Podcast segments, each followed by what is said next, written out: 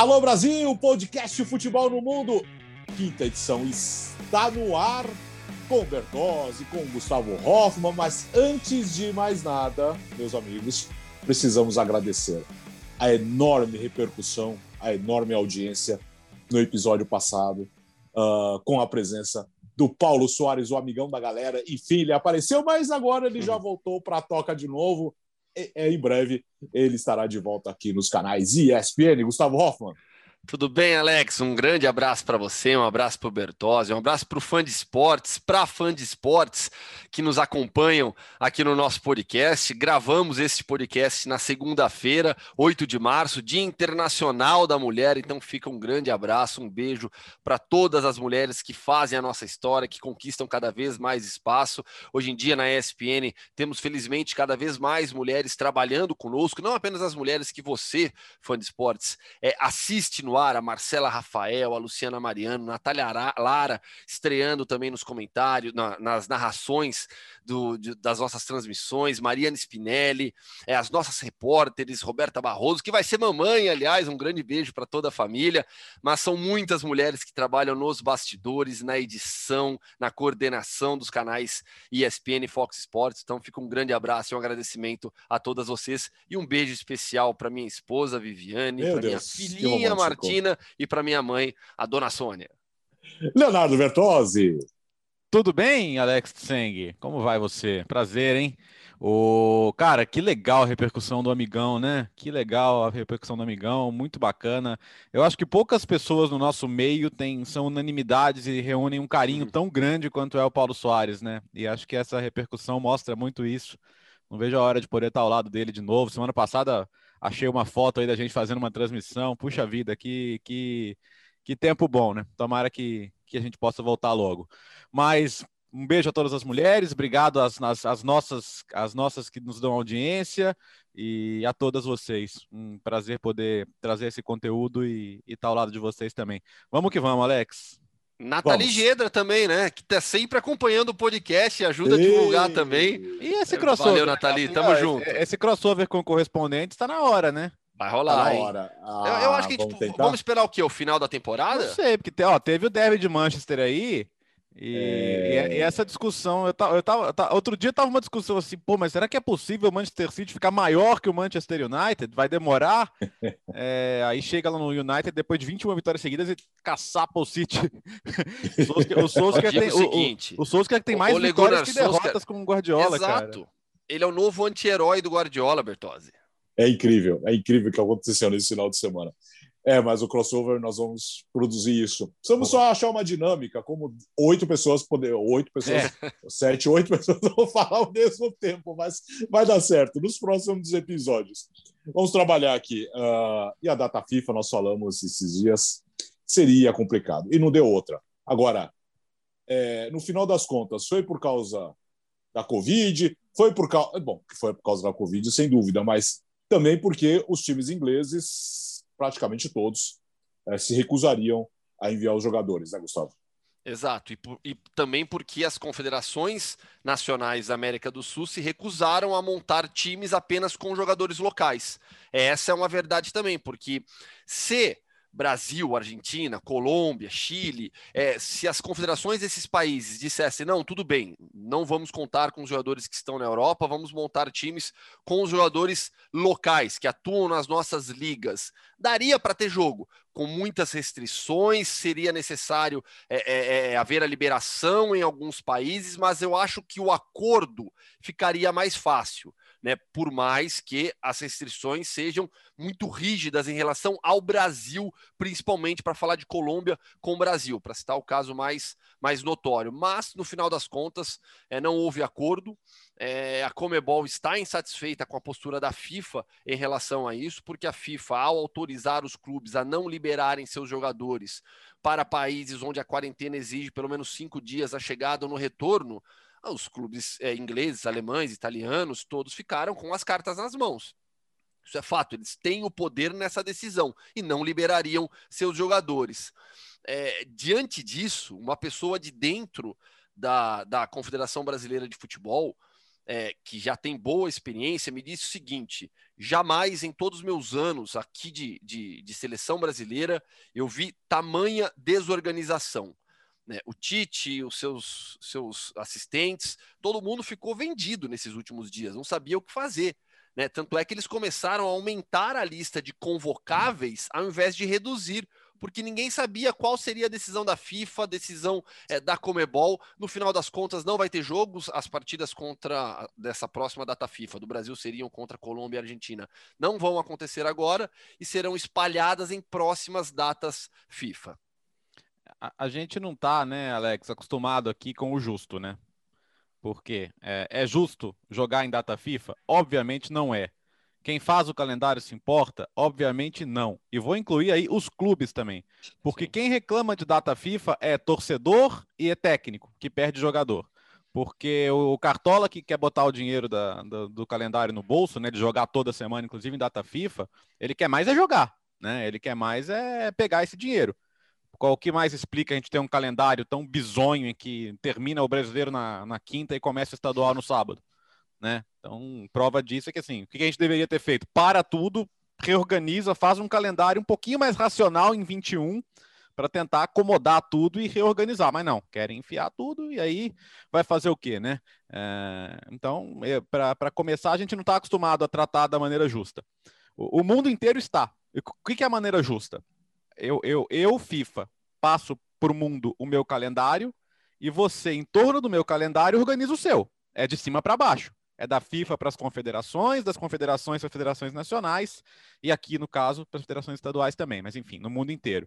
Então eu monto meu calendário para ter os meus jogadores sempre menos na data FIFA, quando eles estarão com as seleções. O que, que a pandemia criou? Uma situação em que a, a restrição de movimento existe, e se você sai do país para voltar por uma questão sanitária, você pode ter que fazer quarentena, dependendo de onde é a sua origem. E o Brasil, obviamente, está nessa origem, outros países também. Então, o que o Guardiola colocou é: eu não posso liberar um jogador meu sabendo que ele vai voltar e eu não vou poder usar. Não vou poder usar na Premier League, não vou poder usar numa quarta de final de Champions League de repente. Aí não faz sentido, porque aí eu tô, eu tô rompendo o acordo que eu cumpro, que é quando ele está na seleção, ele está na seleção, mas quando ele volta para o clube, ele joga no clube. Se eu não posso cumprir isso, eu não vou liberar o jogador. E ele tá certo, cara. Como o Klopp já tinha falado, como o Sosca já tinha falado. E, e, a FIFA, quando ela, quando ela libera o clube de, de, de, ceder o jogador nessa situação, é porque ela sabe que, que não é certo você penalizar os clubes. Né? Então, o que, que aconteceu na Europa? Portugal está nessa lista vermelha, vamos dizer assim, né? de, de, de quarentenas. É, a seleção portuguesa falou: puxa vida, eu não posso jogar em Portugal, porque eu vou perder meus jogadores. Né? Pensa em quantos portugueses tem na Premier League. Outro dia teve um, jogo da Premier League com oito portugueses começando, acho que foi City e Overhampton, né? Então, é, ele ficaria muito desfalcado. Muda o jogo para Turim. Quer dizer, já é a casa do Cristiano Ronaldo mesmo. Ele sai do quintal de casa, vai, vai se apresentar à seleção. Mas beleza, aí na, na Itália não tem essa restrição, você faz o jogo e, e paciência. A gente discutiu isso na Champions League. É o jeito para ter jogo. Então a gente vai ter que se acostumar com isso. Liverpool e Leipzig vai ser de novo em Budapeste, ida e volta no mesmo estádio porque é, é, é a maneira de driblar essas restrições. A, a, a, FIFA chegou a oferecer à Comebol a possibilidade de, gente, se vocês quiserem fazer esses jogos em outro país que não seja na América do Sul, a gente pode. Mas aí, aí acho que a, a federação olha e fala, é, é, pensa o seguinte, a, a eliminatória sul-americana, mesmo sem público, ela tem mais do que em qualquer outro lugar o peso do mando né? Porque tem a questão climática, tem a questão das altitudes, tem os deslocamentos, então é muito importante jogar em casa. Então, acho que não, não, não, não pensariam em fazer uma situação como essa. E também acho que a, que a federação que não quer jogar com um time desfigurado está certa, porque Cara, é vaga em Copa do a, a gente trata a vaga em Copa do Mundo como algo banal, né? É. Brasil vai estar tá sempre lá, Argentina vai patinar, vai para repescagem, mas vai estar tá sempre lá também. O é, Brasil está com 100% de é, aproveitamento, isso, né? E depois que a Copa tiver 48 seleções, vai todo mundo. Mas, uhum. cara, para esse grande bolo sul-americano, que você pode ter um Chile ganhando Copa América e ficando fora de Copa do Mundo, isso acontece, aconteceu agora. Então, para essas seleções, esse tipo de distorção é pesado. É pesado. Então, assim, vai ficar, vai ficar mais pesado o calendário? Vai. Mas a, UEFA já fez isso. A UEFA já pegou datas de dois jogos e transformou em três. Em vez de jogar, sei lá, na sexta e na terça, joga quinta, domingo e quarta. e, e mata esses jogos. Eu acho que a tendência é essa. Porque eu vi muita gente falando, ah, cancela a Copa América. Claro, essa Copa América não tinha nem que ter. Mas, gente, vamos vir para o mundo real. A, a, grande fonte de receita das federações hoje são os direitos de TV das seleções. Né? Então, quem assistiu El Presidente lá na, na, naquela série cômica, meio cômica, meio real, né? vai entender o que eu estou falando. Esses caras vivem pelo dinheiro da TV, gente. Então não é tão simples assim. Seria ótimo. A solução seria cancelar a Copa América e fazer eliminatória em junho. Seria. Mas não vão fazer isso. Agora, escuta, é, é, se, se, não tivesse sido cancelado, você imagina se vai ver quanto tempo ia durar? Os jogadores? Quase um mês, né? Porque se ah, duas. Não, né, joga as duas partidas, viaja e quando voltar para a Europa, quarentena. Olha só o de sol, é, que é o tamanho do prejuízo. Na reta é, final dos campeonatos europeus. É inviável isso no, no, no, nível de futebol que a gente tem, Inglaterra, é, Alemanha, Itália. É, é inviável um negócio desse parar para parar para pensar, ah, vou ceder meus jogadores para seleções e quando eles voltarem eles não vão poder jogar porque tem que ficar em quarentena. Então isso, esse cenário era in, absolutamente inviável. Então a realização dos jogos nessas condições é impossível, sem dúvida alguma. É, no final das contas, né, a, a, indefinição permanece, né, porque não foi definido nada. Ninguém sabe o que vai acontecer ainda. Né? A seleção brasileira, no final das contas, também Olha só que loucura, né? É, desde o final de 2019, quando fez um amistoso com a Coreia do Sul, né? Vira o ano, começa a pandemia, a seleção não joga, volta a jogar no final do ano passado, nas quatro partidas das eliminatórias. Agora não tem jogo e sabe-se lá quando vai ter de novo. Então a gente vai passar um período aí de quase dois anos com pouquíssimos jogos do Brasil, enquanto na Europa eles estão se virando, estão realizando suas partidas. Por que, que eu estou falando tudo isso? É, a Copa do Mundo é logo ali. A gente está é, próximo já da Copa. oh? A Copa do Mundo está chegando. Não é tão longe. É. Então, assim, é, a preparação das seleções sul-americanas acaba sendo bastante prejudicada não estou reclamando, tô, estou apenas constatando, porque dentro desse cenário, é, infelizmente, para as seleções sul-americanas, todo o planejamento que as comissões técnicas fazem ou fizeram já não existe mais, porque ninguém sabe nem quando vai jogar. Cara, que loucura, né, o, Alex? Pensa, pensa o seguinte: é, a, a seleção brasileira ficar todo esse tempo sem jogar e, e, e, aí no meio do ano essa essa essa Copa América e depois Jogos Olímpicos e aí e aí o torcedor vai falar puxa vida mas tem muito jogo de seleção é mas tem muito jogo de clube também cara é tem, tem, tem ninguém quer ninguém quer ceder né velho é uma, é uma coisa é. bem bem louca isso mas oh. paciência cara é, é, é, o que dá e, e sabe o que eu tava é. pensando tava tentando organizar meu raciocínio aqui no, no final das contas nunca nunca imaginaram que ia dar tão certo, entre aspas, essa bizonha, essa bizonha Copa no fim de 2022, né? Porque imagina se ela fosse no meio do ano como previsto, Ixi. e a gente ia estar tá tudo embolado agora. Não, ia estar tá um ano quase. Um ano e dois meses, três meses da Copa do Mundo sem jogar eliminatórias.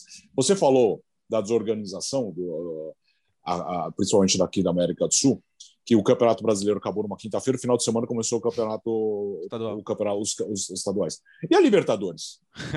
e a Libertadores, gente, o, ontem à noite, ontem à noite, nós ficamos sabendo quem ia jogar na quarta-feira. Qual time brasileiro ia jogar. Eu tô pensando, fase da Libertadores, imagina, no domingo. Imagina o planejamento do Ayacucho, né? Do adversário, que, que Sim vai estrear na quarta-feira na sua primeira Libertadores e, e, três dias do jogo não sabia quem era o adversário. Que, que, imagina o técnico fazendo a preparação. Você tem que preparar dois jogos praticamente, né? É uma, é uma loucura. Aliás, deixa eu chamar super programação dos canais é, ESPN e Fox Sports nessa semana de Libertadores, hein? Ó, vim até uniformizado aqui. Quarta-feira, quarta-feira, estou na transmissão de Universidade Católica do Equador e Libertar. A gente falou bastante da Católica na, na outra edição do nosso podcast, né? Da, duas atrás. E, mas toda uma programação, tem estreia do Santos contra o Deportivo Lara nessa terça, 7h15, então cobertura especialíssima aí. É, na terça-feira serão dois jogos no mesmo horário, às 7h15, Fox Sports, Fox Sports 2, e na quarta-feira, rodada dupla no Fox Sports. Escuta, é... vamos contar um bastidor aqui para quem está nos acompanhando no YouTube e também uh, quem está nos ouvindo no seu agregador preferido. No sábado, durante o Bayern e Borussia, quando estava 2 a 0 é. nós três aqui no grupo, olha o Dortmund, nossa, vai ser assunto, que espetacular. Falei, olha, olha. E quando estava 2 a 0 e terminou como? 4 a 2 4 a 2 para o Bayern. Roteiro absolutamente que... previsto, né? É previsto, mas como é que deu uma secada, deu, hein? Nossa, que baita secada, porque o início de jogo do Dortmund foi é, absurdo, né? Pressionando, jogando com as linhas altas, com Haaland arrebentando. Haaland ou Roland? Hein? Essa eu jogo pro Rafael Oliveira. é, mas ó, o, a, o, Rafa fez um vídeo muito legal no canal do, do sim, YouTube sim. dele sobre isso, né? Que que é, é essa, esse desafio nosso de ter a pronúncia correta e, e, levar a informação que o, que o fã de esporte vai, vai receber e ele entender o que a gente está falando não é fácil, né? É. Porque é claro que o ideal é sempre falar exatamente o, o, o nome de todo mundo, né? Mas uh, tem que levar a informação, né? O meu nome é Bertozzi, né? Eu brinco sempre. O Lancelotti sempre brincava com isso, né? É, ele que sempre teve muito cuidado também com a questão da, das pronúncias. Então, esse meio do caminho entre, entre se fazer entender e ser fiel à pronúncia não é fácil, cara. Então, eu vi muita gente brincando é. com isso, mas é, temos que respeitar também o trabalho de quem, de quem corre atrás, de quem, de quem tenta entender. Se o Gustavo pudesse, ele falava Shakhtar Donetsk também. É, todo, todo. É. É, não dá. É, já, que, já que citamos alguns ex-companheiros nossos, vou citar mais um é, com quem eu, eu, eu, eu, compartilho essa ideia. Né? O PVC sempre falava: o mais importante é a informação, e nisso eu estou plenamente de acordo sabe? Nem sempre a gente vai acertar a pronúncia, a gente se esforça, todo mundo sabe, todo mundo que acompanha o podcast sabe como eu sou chato com Sim. isso, mas mesmo Sim, bastante, dentro da minha bastante. chatice, é impossível a gente acertar toda, é. todo tipo de pronúncia, né? Fora os nomes que já estão consagrados, né? Aquela, aquela história de ah, algumas palavras, alguns clubes já estão consagrados em português de outra maneira. Então não adianta você querer é, é remar contra a maré também, mudar, é, se não for algo tão relevante assim, né? O mais importante sempre é a informação. E a informação é Besiktas, não, mas Besiktas é fácil, vai, Besiktas não tem problema. Não, Besiktas, é, e, a, e, a Rússia, e, a Rússia, e a Rússia, e a Rússia, e a Rússia. Racia, mas aí é, é, é, o nome da Rússia em Fala, Rússia, fala o, o Angi, Angi, Angi, Angi. Ah, tá vendo? E, por aí ah, a gente vai, tá, vai, vamos, né? vamos pro Dortmund, vai. Vamos, é, vamos falar do lá, vai. lá o roteiro foi previsto, o Dortmund começou em cima, arrebentando o Bayern, incrível aquele início de jogo do Borussia Dortmund, nem parecia que era a equipe comandada pelo Edin Terzic, e aí de repente a virada do Bayern 4 a 2 é, com Lewandowski assumindo o controle do jogo, com Kimmich fazendo uma, tendo mais uma vez uma grande é, partida no meio campo. Teve até um fã de esportes, eu não vou lembrar o nome dele agora, peço desculpas, que no, no Twitter, né, quando eu tuitei lá sobre, sobre a virada do Bayern, ele falou, ah, me conta uma novidade. Eu falei, não teve assistência do Miller. Daí uma novidade na vitória do Bayern sobre o Borussia Dortmund. Mas é, o, o, Dortmund é um caso é, para ser estudado nessa temporada, porque na virada das temporadas, as críticas sobre o trabalho do Lucien Favre já eram grandes. É, mesmo assim, a diretoria optou por manter é, o treinador, optou por não demiti-lo. Fez a demissão pouco tempo depois, já com a temporada em andamento. Só que fez a demissão sem saber muito bem o que queria. Né? A gente quer o Marco Rose, mas o Marco Rose não pode assumir nessa temporada. Então o Edin Terzic vai ficar como interino até o final é, da temporada. O problema é que essa decisão, é, o atraso na demissão do Lucian Favre, que deveria ter acontecido na virada de temporada, o erro na manutenção e a escolha pelo Terzic como técnico até o final da temporada, tudo isso, esse pacote, deve implicar é, na ausência do Dortmund na Champions League. E isso é muito pesado, porque o, o, o orçamento do clube é, depende muito também de uma participação em Champions, ainda mais em tempos de pandemia com todos os clubes com, com muitas restrições financeiras. O Dortmund está acostumado a levar 80 mil pessoas por jogo no Signal Iduna Park. Então, assim, a diretoria do Dortmund, que tem é, o Hans, Hans Watzke como CEO, alguns ex-jogadores como pessoas importantes que tomam as decisões, Mihail Zorc, é, o Sebastian Kell, a decisão da diretoria, no final das contas, esse pacote de decisões pode se tornar um desastre ao final da temporada, caso o Dortmund realmente não avance para a Champions. Ou seja, vai precisar vender. Então, fazer rapaz. dinheiro, né, Léo? E, e, assim, eu não, eu não desgosto da ideia de esperar o Marco Rose, né? Mas certamente você, você corre um risco, né? Você corre um risco. É. O Marco Rose vai ser um bom nome a, a médio e longo prazo para o Dortmund, eu acredito. Eu acho um trabalho Também. dele muito bom. Mas uh, tem, tem um ponto aí que é: você tem, você tem hoje algumas joias aí nesse elenco, né? O Dortmund tem ótimos jovens, tem Haaland, tem Sancho, tem esse Jude Bellingham que chegou agora também, tem um futuro brilhante pela frente. É, e, e, o Dortmund, tem todo mundo fala, ah, o Dortmund chegou, levou, mais ou menos, né? O, o United queria o Sancho, estava hum, crente de que ia chegar e levar e não levou. Né? No ano passado estava todo mundo meio certo. Não, o United vai comprar o Sancho. Não, não vai comprar. Não vamos vender. E não vendeu. Agora, se não classifica para Champions, como é que fica isso? A, a, a, hoje nem é uma prioridade para o United mais, né? O Sancho. Não sei se o time iria com a mesma volúpia. Mas e o Haaland? É, vamos pensar o seguinte: é, primeiro, tem muita informação desencontrada. Né? No primeiro momento, falavam que a, que a multa era para 21 e depois que era para 22. O Dortmund nunca se manifestou oficialmente. Primeiro se falava que era de 75 milhões de euros essa multa e agora saiu no build que é um pouquinho mais de 100 milhões. Não sei o quanto teria a ver aí com, com a parte do Mino Raiola. É, não é fácil negociar com ele naturalmente. Mas até por isso, imagina a pressão do, do Mino Raiola, que é um empresário que faz tudo pelos seus jogadores e, obviamente, por consequência, por ele mesmo, né? Não tem muito escrúpulo em, em, em tumultuar ambientes, em, em, jogar pesado. O...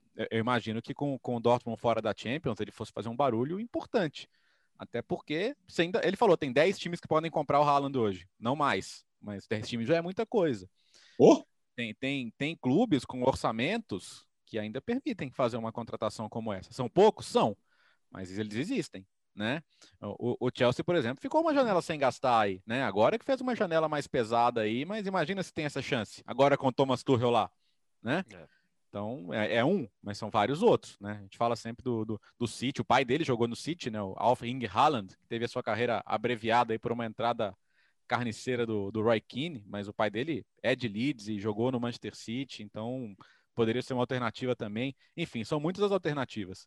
E acho que sem a Champions, o, o, Dortmund teria um verão bem, bem tumultuado nesse aspecto, né? É, e a, uh... e a ah. tabela, Alex, é, hum. tem o Bayern com 55 pontos em 24 rodadas, o Leipzig tem 53, o Wolfsburg 45, o Eintracht Frankfurt 43. Os quatro primeiros vão para a UEFA Champions League. Depois vem o Bayer Leverkusen com 40 e o Borussia Dortmund com 39. Então hoje a distância é de quatro pontos para a zona de classificação para a Champions. Ah, é pequena, dá para o Dortmund chegar. É, dá, só que a equipe não vem jogando para isso. É, as, as, temporadas de Wolfsburg e Eintracht Frankfurt são melhores do que a temporada do Dortmund. Dortmund é uma equipe extremamente irregular na Bundesliga. É, então, assim, na, na, na, na DFB Pokal avançou, tirou o Gladbach, inclusive, né, do Marco Rose, mas na Bundesliga o cenário é bastante complicado, bastante difícil para o Dortmund. Vai ficar na briga por vaga em Champions até o final, mas não acho que vai conquistar, por exemplo, a vaga com tranquilidade, como vão Bayern e Leipzig. Vai pegar o Rosten Kiel, né? Que foi o time que eliminou é. o Bayern de Munique, primeira vez Sim. na semifinal, time da segunda divisão, mas tem obrigação de passar. É, obrigação é uma palavra forte, mas tem é favorito para passar. Agora, é isso, assim, ganha a Copa da Alemanha, não classifica para Champions. Foi uma boa temporada?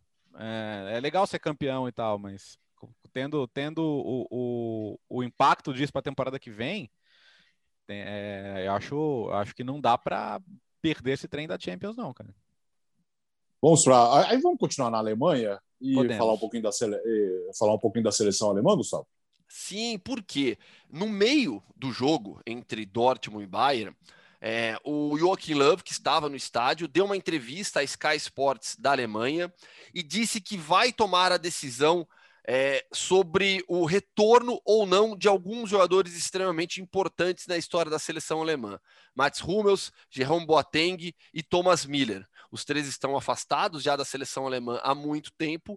Muita gente gostaria do retorno desses atletas. A Alemanha não correspondeu positivamente depois da saída deles. O Joachim Löw muito criticado. É, e ele disse, afirmou que vai tomar a decisão nos próximos meses sobre o retorno ou não desses jogadores, Alex. Thomas Miller, eu não vou nem discutir. Não. Tem que voltar é, e acabou. É, e, e, e como foi importante para ele o Hansi Flick, né? Que aliás, o Gustavo conhece muito bem, ele esteve na, na comissão técnica da seleção alemã em 2014 como auxiliar, né? Bastidores, então, Bertozzi. Diga. Opa, naquela gostamos. Copa, naquela Copa em 2014, é, a Alemanha dava coletiva todos os dias. É, só que o Joachim Löw falava só na véspera dos jogos, na, da, dentro das coletivas oficiais da FIFA. No dia a dia, lá no centro de treinamentos da Alemanha, na Bahia, na Vila de Santo André, é, quem falava com os jornalistas dia sim, dia não, sabe? De vez em quando aparecia lá um ou outro membro da comissão técnica, mas quase sempre era o Hansi Flick. Então uhum. o Hansi Flick ele, ele criou até uma relação legal com todos os jornalistas que estavam lá também, porque ele quase todo dia estava na coletiva de imprensa. Então, e eu imagino que eles mantenham esse contato, né? Que o Lou pergunte, cara, e aí, Thomas Miller? Que, que você acha? Você acha que eu me precipitei? Você acha que ele, ele teria motivação para voltar? Porque é, é, essa, essa, essa, essa coisa da seleção campeã do mundo e, e, essa sensação de ter tocado no teto, né? E o que, que eu posso fazer mais do que isso, né? É, ela, cara, ela acontece em, em, boa parte das seleções campeãs do mundo. Não, é, chegar ao topo do mundo não é fácil e se manter nele é ainda mais difícil. O que a, o que a, o que a Espanha conseguiu no ciclo ganhando duas euros em uma Copa num, num, num ciclo é dificílimo de fazer. Né? Normalmente você tem aquele ciclo ali, bate no teto e, e depois é complicado se manter. E só que agora ele tá com as costas na parede, né? Ele foi, ele, ele, ele foi, ele tem ido mal em tudo de, desde de 16, né? De, depois da Euro 16, que foi tem uma eliminação normal para a França, ok. Mas depois disso, Copa, Nations, com rebaixamento que só foi evitado com mudança de regulamento, com, com, com enfim, desempenhos ruins de maneira geral, humilhação contra a Espanha, o Lou não tá podendo mais bancar muito as coisas que ele falava, né? No começo, quando, ele, quando a reação dele ao fiasco na Copa foi: ah, acho que a gente precisa de mudar, vamos rejuvenescer, esses caras já deram o que tinha que dar. Teve até um apoio popular a isso. Agora esse apoio acabou, né? Hoje, hoje o Lou se sustenta porque a Alemanha, para demitir um técnico, é, é quase impossível. Alemanha, Alemanha tem, não sei se são 10 na história, vou ter que conferir aqui agora, mas a Alemanha tem pouquíssimos técnicos na história da seleção. Os técnicos da Alemanha às vezes ficam 20, 25 anos, né? Então não é por, por técnico da Alemanha ser demitido, precisa ser uma coisa muito surreal. Para mim, para mim, o Joachim Löw se precipitou ao afastar alguns dos principais jogadores devido à idade, não era uma idade tão avançada assim. É, e agora ele tenta recorrer ao passado, a esses figurões, para recuperar a seleção alemã. Eu não tenho certeza que esse seja o melhor caminho. Em relação ao Thomas Miller, como você disse já, Alex, deixa claro, é óbvio que o Thomas Miller deveria estar na seleção alemã. Ele é hoje um dos principais jogadores do mundo. Ele é hoje um jogador insubstituível no Bayern, que é o melhor time do mundo. Então, assim, o Thomas Miller não deveria ter saído da seleção alemã ele teve um período ruim com o Kovac, né, como técnico do Bayern, mas o nível de jogo que ele apresenta hoje, ele é, ele seria indiscutível em qualquer seleção do mundo. Em outras posições, eu acho que você já pode, deveria sim pensar na, na, na renovação. A zaga, por exemplo, tem o Zuli, que é do próprio Bayern, que é um jogador bem mais jovem, é, talvez contar com o Hummels ou o Boateng, é, não necessariamente os dois. Eu acho que aí é, aí é um planejamento a ser feito pelo rendimento dos jogadores e pelas peças de reposição que tem. O Joachim Love, como é que é o ditado? Colocou o cavalo, a carroça na frente do cavalo, né? Carroça Alguma coisa assim, né? É, carroça na frente dos bois. E, basicamente foi isso que ele fez. Ele quis acelerar um processo de renovação sem a necessidade dessa, dessa aceleração. E aí agora ele está tentando corrigir a rota. Olha, fui, fui até conferir aqui, ele é o, o décimo técnico uh, solo, né? A federação foi dirigida por um comitê, né? Até 26, é, técnico solitário. Mas ó, o Sepp Herberger, né, o campeão de 54, ele ficou de 36 a 64, tudo bem que teve período de guerra aí, né, mas uh, enfim, e ele tá desde 2006 já, né, então você tem o, o, o Helmut Schön, que foi o campeão de 74, também ficou muito tempo, ficou 14 anos, então é uma tradição da Alemanha da longevidade aí aos seus técnicos, né? O Beckenbauer é seis anos, Bert Wurtz oito anos, então são ciclos um pouquinho mais longos. Só quem durou pouco aí foi o Eric Ribbeck, né? Que levou a Alemanha para a Euro 2000, que ficou dois anos só, e o Klinsmann que, que quis sair, né? Que, que ficou entre 2004 e 2006 e o Low que já era auxiliar dele ficou, mas no geral eles ficam muito tempo. Agora ele ele realmente nesse momento está muito questionado. Vamos ver como é que vai ser a Euro, né? Porque eu não consigo garantir que ele chegue à Copa do Mundo se ele não tiver uma boa Euro também, né? Bora para a Espanha, já falamos um pouco do derby de Manchester, de Bayern e Borussia. Vamos falar do derby de Madrid ontem. Luiz Soares e Karim Benzema, os destaques da partida, empate em 1 a 1. Disputa aberta ainda na Espanha, mas quase o Atlético venceu a partida aí, realmente ia disparar. Mas o Real Madrid depois, no segundo tempo, pressionou e pressionou muito, Gustavo. O Karim Benzema, depois do jogo, naquela entrevista ali na beira do campo, é, eu, eu, eu, concordo demais com as palavras do Benzema. Né? Ele mais curto ali nas palavras, né? De, de, dar, de falar muito, não, mas ele falou: ah, o primeiro tempo foi deles, o segundo tempo foi nosso. De certa maneira, é isso mesmo. Né? O primeiro tempo foi totalmente dominado pelo Atlético de Madrid, que começou com uma escalação ofensiva. Havia dúvida se o Lemar teria ou não condição de jogo para começar. Começou no meio-campo, uma opção de jogo muito ofensivo pelo, pelo Diego Simeone. Né? O Simeone que é sempre criticar, ah, recua. No segundo tempo, eu não gostei realmente das decisões dele nas substituições. Para mim, ele recuou demais a equipe, mas começou o jogo jogo em cima com uma escalação ofensiva, é, tendo Correia, tendo, tendo, tendo é, o Luiz Soares, lógico, como referência ofensiva, que voltou a marcar. O Atlético fez 1 a 0 poderia ter feito o segundo gol, perdeu algumas chances aí no segundo tempo, devido, para mim, às alterações que ele fez e a postura mais forte também do Real Madrid, o jogo terminou empatado. Mas. É, o Atlético ainda está em boas condições, Alex. Por quê? Joga agora no meio da semana contra o Atlético Bilbao. É, esse é o jogo é, a menos que o Atlético tem. Se ganhar, é, mantém boa vantagem sobre Barcelona e sobre Real Madrid. É, é, que o Barcelona vem mostrando uma consistência muito forte. Eu acho que o ponto de atenção é, é, o Barcelona. Contra o Real, o Simeone já vem, contra o Zidane, ele já vem sofrendo há muito tempo. Né? E aí a gente olha para o rendimento recente dessas equipes, o Barcelona vem em ascensão. Se a gente fosse fazer um, um power ranking né, do futebol espanhol, é, o Barcelona hoje está em primeiro lugar. Né, pelo rendimento, pela forma que vem jogando, como vem se recuperando, e agora em um clima mais positivo, com a eleição do Juan Laporta nesse último domingo. É, o Barcelona acabou sendo o grande vencedor do Derby de Madrid, né? Era, era um resultado bom para que segura, dá uma segurada nos dois. É, é, eu, eu, eu, acho que tem, tem, algumas pessoas que não é possível, elas só assistem os clássicos e alguns jogos da Champions, porque eu, eu, eu, vejo gente falando que o, que o ciclo do Simeone tem que acabar. O cara é líder, da, é líder da liga, velho. Líder. Com três pontos a mais que um, cinco pontos a mais que outro, com um jogo a menos. É, e eu vejo, eu vejo cada coisa. Ah, porque ele só sabe jogar de um jeito. Peraí, pô. Nossa, o Atlético de é Madrid, é o Atlético de Madrid hoje tem inúmeras variações táticas de estilo, às vezes dentro dos jogos também, né? Começa de foi um o caso, foi o caso até no derby, né, Bertozzi? Sim, e, foi, e mesmo nesse mudou, jogo, variando a linha de defesa. Ah, ok, tentou segurar no final, não conseguiu. Primeiro tem um, tem um adversário do outro lado e que tem jogadores espetaculares, né? Aliás, o que o Casemiro tá jogando, brincadeira. Né? Nossa, né? do Casemiro. Para mim, ele foi o melhor, o jogador brasileiro mais importante do ano passado e, e, continua sendo um dos principais brasileiros na Europa hoje. Na jogadaça que ele fez no gol do Benzema, né? Importante para o Real Madrid ter o Benzema também.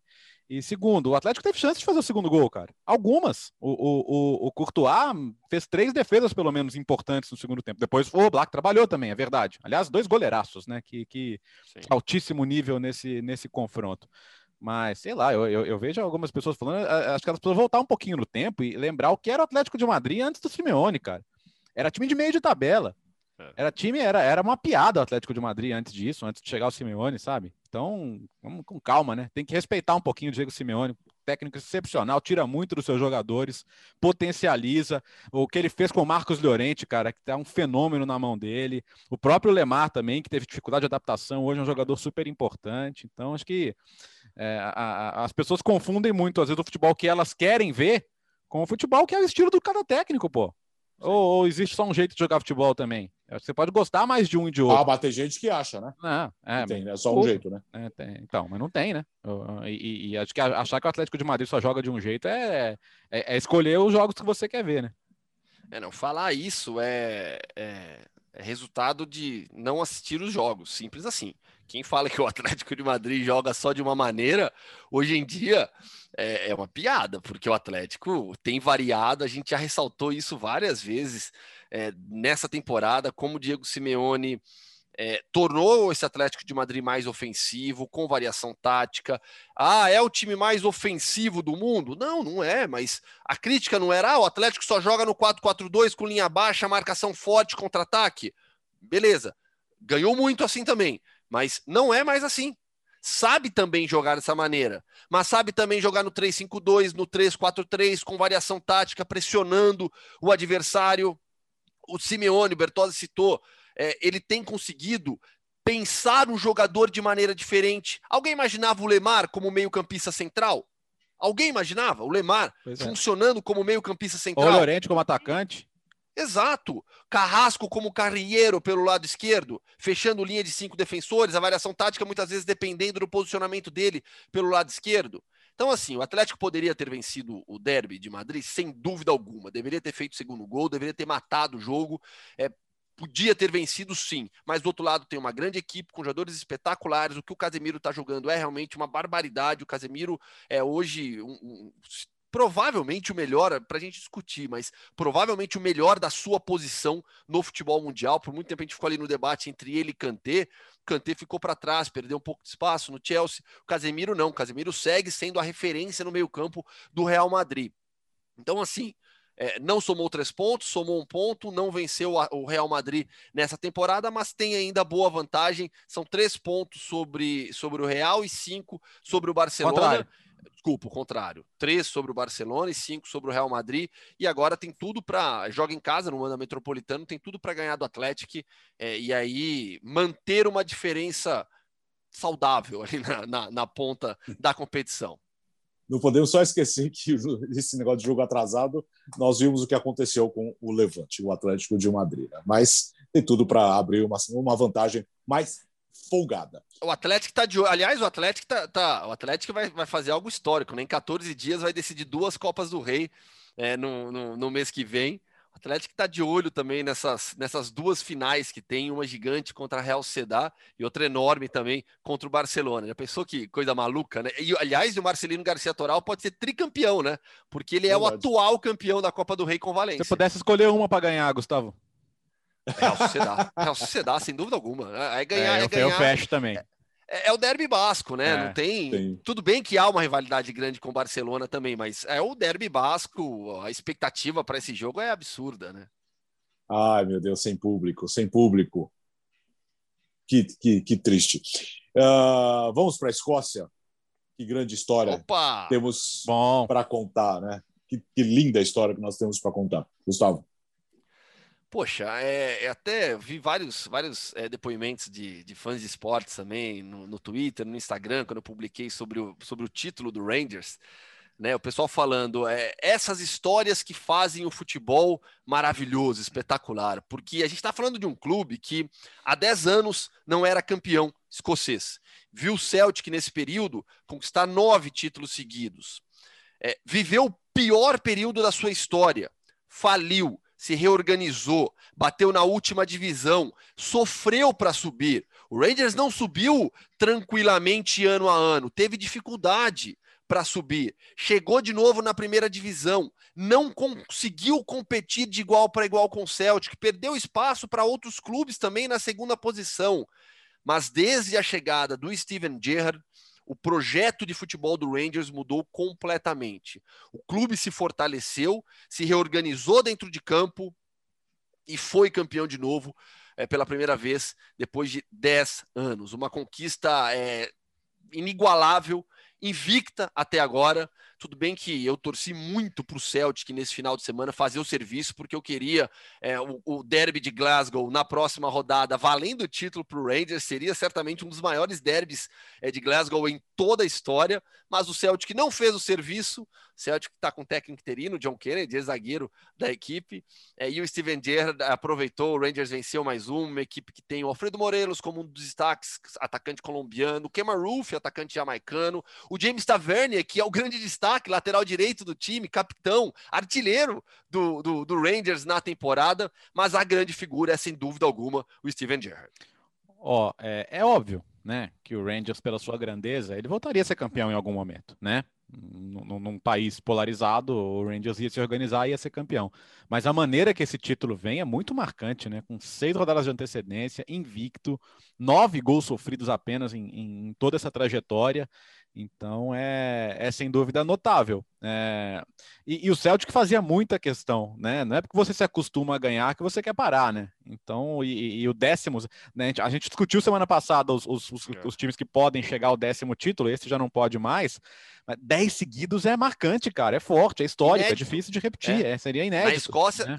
nove títulos, o Celtic duas vezes, o Rangers uma, dez ninguém. Tem uma teoria de que o Celtic nem fez muita força para ganhar esse jogo para justamente não, não, deixar o Rangers ser campeão contra ele na próxima rodada, né? ah, né? Olha, não, a gente transmitiu é, o jogo, é. né, com o Hugo Botelho e o André Dom, que eu assisti no domingo pela manhã. O Celtic não ganhou por, é, por incompetência, assim, né? criou chances, né? Várias é, chances. É uma temporada ruim mesmo do Celtic, né? Muito Horrível. decepcionante, tanto no campeonato quanto na Europa. Agora, é, é, entender o bastidor, apostar no Jared, que só tinha um tempo de, de categoria de base do Liverpool, é um cara iniciante. É, é, muito na mentalidade e mentalidade dele e, e todo mundo, é, o The Atlético escreveu uma matéria sobre isso, né, contando um pouco dos bastidores da escolha. E essa questão de, de ser um cara obstinado, de ser um líder, é, é o Jared Capitão, cara, é, é trazer o Jared Capitão pro, pro, pro banco de reservas. Agora, como, como você compensar a, a, ele ser cru ainda como treinador, com um cara ao lado dele chamado Michael Bill, que é, foi escudeiro verdade. do Rogério Ceni no São Paulo, né? O Rogério Ceni o conheceu quando estava estudando na Inglaterra, ou trouxe para o Brasil, ele trabalhou no São Paulo. Ele, ele está hoje ao lado do Jared. E o, o, o Jared diz que ele vai levar 20 anos para conhecer o que o Michael Bill conhece de tática, de aplicação de treino. E na, e na Europa isso é muito comum, né? De ter o manager e ter o, o, o coach, que eles falam, first team coach, o cara que é o cara que trabalha o dia a dia. Né? O Ferguson tinha esse profissional ao lado dele também, que é o cara que organiza o treino, que dá o treino, que pensa muito a parte tática também. E, então o Michael Bill é um cara que a gente vai ouvir falar muito dele ainda. Né? Então é, é interessante que ele até deu recentemente uma entrevista por e-mail para o site da ESPN, você pode procurar lá no Google que tá facinho, foi outro dia mesmo. Ele até falou do, do que acompanha o trabalho do Rogério no Flamengo, coloca, tá, ainda está em contato com ele, mas é um, é um, e é claro que ele tem a ideia de ser ele um técnico um dia, né? Mas é, o, o, o, e, e, assim, eu acho que é, o, o, cara como o Jared ter a humildade de entender, estou aprendendo, e é bom ter um cara como esse ao meu lado, para eu oferecer o que eu posso oferecer como, como experiência no campo, como liderança, como. É, tem uma história de que na, na, na pré, primeira pré-temporada dele, o Rangers estava jogando mal num, num jogo de pré-temporada em Ibrox, e ele passou uma carraspana nos caras no intervalo. Falou: peraí, aqui é o Rangers, isso aqui é Ibrox, você sabe onde vocês estão jogando?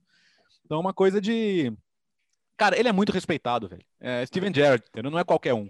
Então você tem um cara desse no vestiário, eu acho que é muito importante e ele, sem dúvida, sabe como tirar o máximo de cada um, né? Existe algo no esporte que, para mim, é determinante, né? E tem a ver com o lado mental do jogo. Que é a cultura de vestiário. Uma hum. cultura vencedora de vestiário.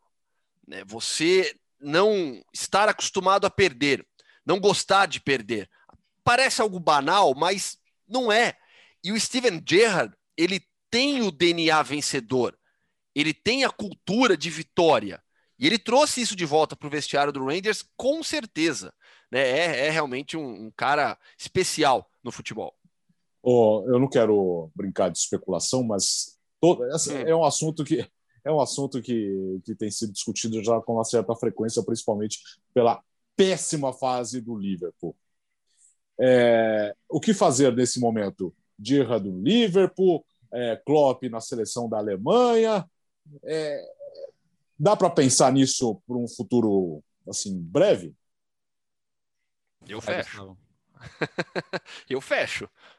É, olhando eu... para principalmente olhando é. pela Alemanha, eu fecho fácil isso, mas é, racionalmente, não, não, não, acho que haja motivos para você pensar em uma substituição do Jürgen Klopp.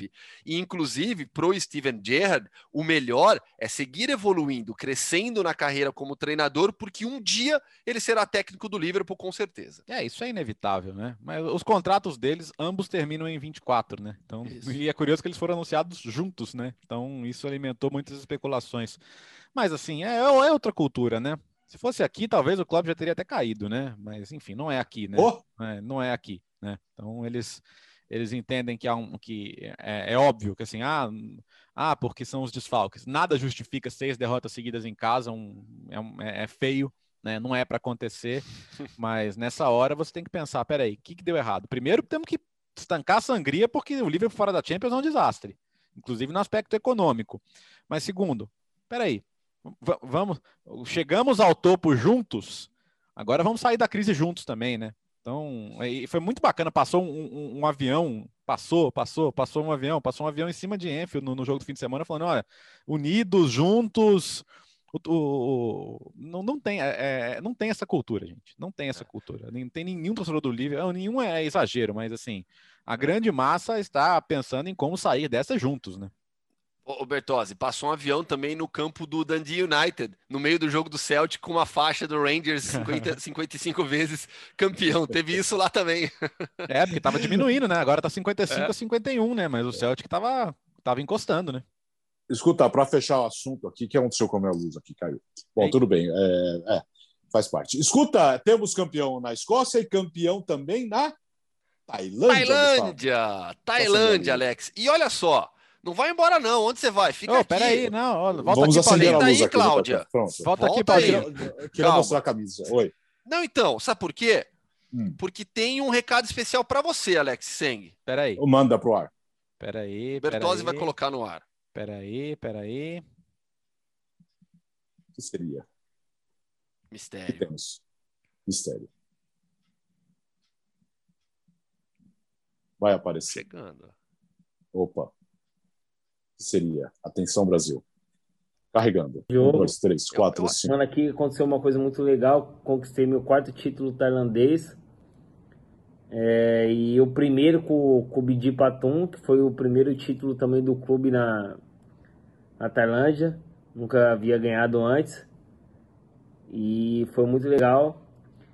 E, e Alex, tô sabendo aí que você pede camisa para todo mundo. Você já tem a minha do Burirã, hein?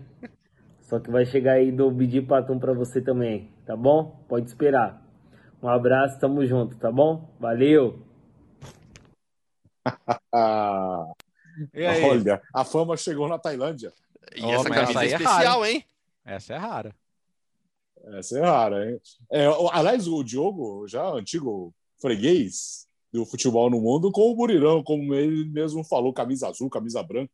Aliás, eu preciso procurar. Eu trouxe umas camisas, um monte de camisa para casa, eu preciso reorganizar, mas que legal, que legal. O campeão e, e agora. Só, ele, ele, tinha, ele tinha saído do Burirã, tinha ido para para Malásia. O, o Johor, Johor Darul Tazim, que é o clube ah. do príncipe de Johor na Malásia, que está negociando para adquirir o Valência. Tá? O príncipe de Johor em breve terá um clube na Espanha. Você pode anotar isso daí. Ele deve, deve se tornar proprietário do, do, do Valência e a torcida do Valência não aguenta mais o Peter Lima. Até quem não é torcedor do Valência não aguenta mais só os torcedores do Levante, do Vila Real, né? Porque o Peter Lim tá um desastre no Valência, impressionante. A falta até de empatia dele com o clube tá na hora de ir embora já, ó, já passou da hora, na verdade, o Príncipe de Horror tá para adquirir o clube. E o Diogo, ele jogou três temporadas no Burirã, foi pro Johor Darul Tazim e voltou agora pro futebol tailandês, foi campeão pela primeira vez com esse clube e tetracampeão na carreira, né? E até alguns números dele, ó, ele ganhou 2015, 17, 18, superou 100 gols na competição no dia 3 de outubro e no total, em quatro edições do torneio do Campeonato Tailandês, ele já marcou 101 vezes em 104 partidas. O jogo tem média de 0,97 por é, é, gol por jogo lá na Tailândia. Sabe que a gente tem alguns brasileiros que se deram muito bem no futebol asiático, né? O Diogo é o principal exemplo no Sudeste Asiático, com essa referência no futebol tailandês, primeiro no Buriram, depois no Patum United. A gente está falando do Diogo, ex-portuguesa, Palmeiras, Flamengo, Santos, Olympiacos, né? Foi para a Europa para jogar pelo Olympiacos. É, três títulos pelo Buriram, um pelo Patum, e, foi, e ganhou título também com, com o Johor Darul Tazim. E outro jogador que brilha no futebol asiático e que será o personagem desta semana da hashtag Entrevista aí Hoffman, Júnior Negão, que foi campeão da Champions Asiática na temporada passada com o San Hyundai da Coreia do Sul e hoje em dia ele se transferiu, está no Changchun Yatai da sua China, meu caro Alex Sem. Quinta-feira, entrevista exclusiva com, com o Júnior Negão, publicada no YouTube da ESPN Brasil. Ó, oh, o Sam é adversário do, do time do Diogo, do Patum United na, na Champions Asiática, né? Que vai de novo ser disputado em formato de bolha, né? Então só em abril aí os jogos da fase de grupos, mas vai ter esse confronto. Ô, ô, Alex, seus, seus, seus colegas compatriotas chineses fecharam a torneira. O Jiangsu Suning, né, o campeão, fechou, né? fechou, cara. Fechou. É, o, o, a empresa foi em parte adquirida, né? E, e até mesmo na, na Inter eles estão vendo se alguém aparece lá para comprar também, viu, Alex? Sim. Mas tem que entregar o título primeiro, hein? tá com cara Pode que atrasar vai. salário também lá, né? É, porque se atrasar, acabou. Dinheiro sobra, mas tem, tem uma hora que não dá, né? Não dá, do jeito que tá. E do jeito que são as coisas. Alô, Diogo, um abraço para você, parabéns. E pode amigos. mandar três camisas também, né? Porque... Nós aceitamos, olha, é. todo mundo quase veste o mesmo tamanho hoje, não tem problema. Tá, ah, se mandar a M, tá, serve para todo mundo. Você Gustavo... tá louco, né? M, M vai ficar mini blusa, né? Aí vai ficar baby look. É, coisa ridícula. É, para mim é GG. É isso. Terminamos? Terminamos. Fechou. Então, YouTube com imagem e no seu agregador favorito você pode ouvir o podcast Futebol no Mundo toda semana. O melhor do futebol internacional. Oh, recomende aos amigos, aqui. né? Recomende. Uma, bota no grupo do Zap lá, no grupo da família, né? Em vez de ficar compartilhando fake news, compartilhe o nosso, nosso podcast. É, pois é. Pois é, é, é, é, o futebol no mundo é uma realidade, por favor. Isso. Aqui só informações verdadeiras e opiniões sinceras. Terminamos? Valeu? É isso. Até a semana. É nóis. É isso, meus amigos. Episódio 5 do podcast Futebol no Mundo. Você acompanha sempre por aqui. E também o Futebol no Mundo na ESPN Brasil. Todo dia, toda hora. Muito futebol internacional para você. Até semana que vem.